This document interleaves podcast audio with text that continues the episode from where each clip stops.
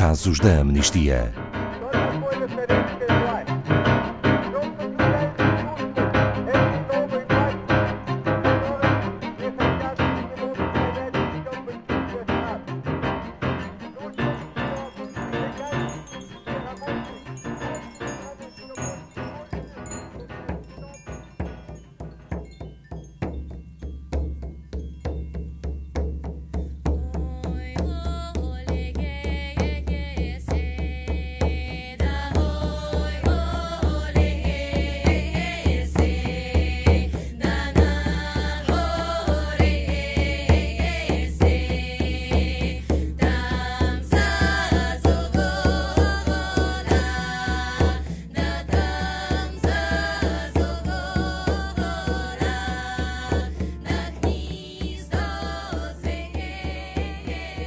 Debate relativo às leis sobre droga e tratamento de jovens com acusações relativas a drogas na Bielorrússia encontra-se num momento muito sensível.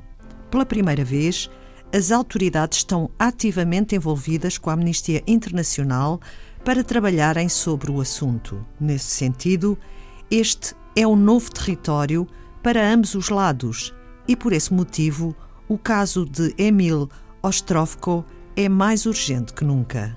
Boa tarde, Ana Farias, da Amnistia Internacional Portugal. Primeiro, quem é Emil Ostrovko? Bom dia, Ana Paula. Bom dia a todos os ouvintes que nos acompanham.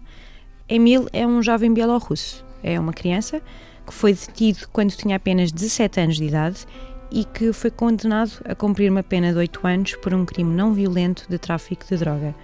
Infelizmente, hoje, com 19 anos já, por isso já maior de idade, conta com o apoio incondicional da mãe e da irmã e está determinada a provar que é inocente. E a história deste caso? Então, tudo começou há dois anos, em 2018, quando Emil aceitou um trabalho em part-time, era estudante, e aceitou trabalhar para uma empresa online que, alegadamente, era especializada em vender vários sabores de tabaco, hoje que é algo é, é muito frequente encontrarmos. Na altura, Emil, como referi, era apenas um estudante, sendo que, em abril desse ano, 2018, ele foi detido numa paragem de autocarro quando se preparava para ir ter com a sua namorada. Nesse momento, eh, não só não transportava qualquer tipo de droga consigo, como também não ofereceu qualquer tipo de resistência às autoridades que o abordaram.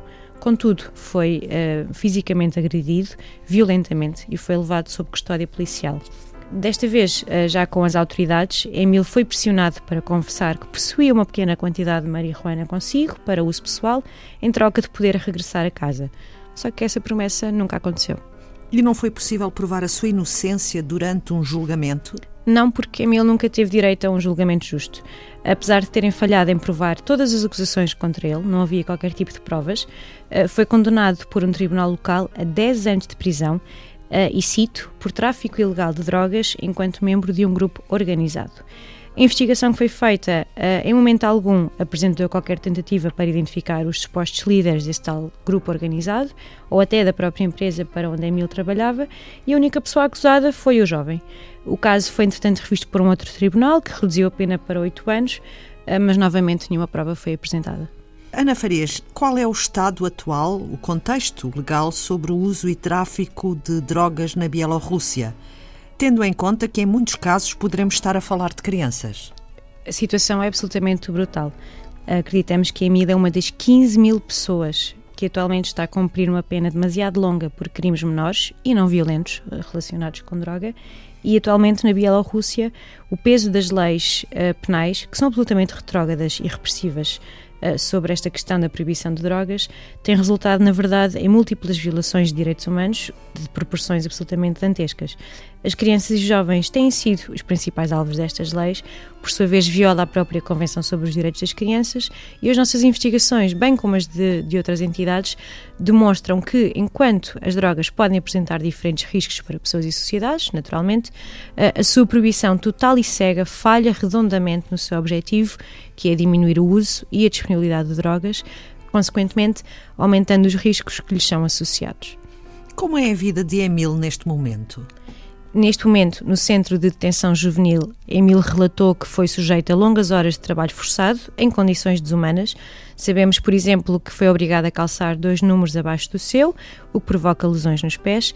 Esteve sujeito a hipotermia e queimaduras de frio, por exemplo, por ter uh, que limpar neve com as suas próprias mãos e é uma situação que descreve o que o próprio presidente da Bielorrússia, Alexander Lukashenko, diz uh, quando refere que qualquer pessoa que esteja acusada por tráfico de drogas será sujeita a condições tão terríveis que, e cito, irá rezar pela própria morte. Tudo piora quando uh, temos em consideração que Emil sofre de asma crónica, não lhe foi autorizado o uso de medicação de que necessita, uh, viu as visitas da sua mãe e outros familiares serem canceladas por recusar usar uns símbolos obrigatórios altamente discriminatórios para quem está a cumprir pena por tráfico de droga, foi-lhe negada comida, foi-lhe negada a medicação e, apesar do seu desejo em concluir os estudos, isso também não lhe foi autorizado. Ana Farias, há alguma razão em particular para todas estas medidas violentas e discriminatórias? Para além da própria posição do Presidente, que já referimos para este tipo de crimes, a mãe de Emílio e o próprio uh, acreditam que poderá ter a ver com as queixas que apresentam sobre as irregularidades de todo o processo e a força e o encorajamento que ambos dão para que o caso se torne o mais público possível. E é aí que entra a Amnistia Internacional. Exatamente. A primeira ação que foi feita pela Amnistia Internacional foi em março de 2019, uma ação urgente focada nas condições desumanas e na discriminação de que era alvo nesse centro de detenção juvenil e após isso a Amnistia decidiu integrar Emil num dos casos internacionais da Maratona de Cartas e por isso qualquer pessoa em qualquer parte do mundo pode assinar no nosso site internacional. Exigimos a sua libertação, a retirada das acusações do seu registro criminal e, no geral, o fim da detenção de crianças e menores por crimes não violentos relacionados com drogas. Entretanto, Emil fez 18 anos e deixou de ser considerado uma criança. Foi transferido? Exatamente. Emil está neste momento na colónia número 2 para adultos, em Bobruisk, e desde que a nossa campanha em sua defesa começou, Emil foi autorizado a ler e a estudar. Uh, felizmente já não faz parte da equipa de trabalhos forçados devido à sua asma e teve acesso uh, à medicação de que necessita. Acreditamos que estas melhorias estão intimamente relacionadas com o trabalho desenvolvido, mas sobretudo com o trabalho incansável por parte da sua família e das pessoas que nos têm apoiado. E por isso mesmo não vamos parar. Obrigada, Ana Farias, da Amnistia Internacional Portugal.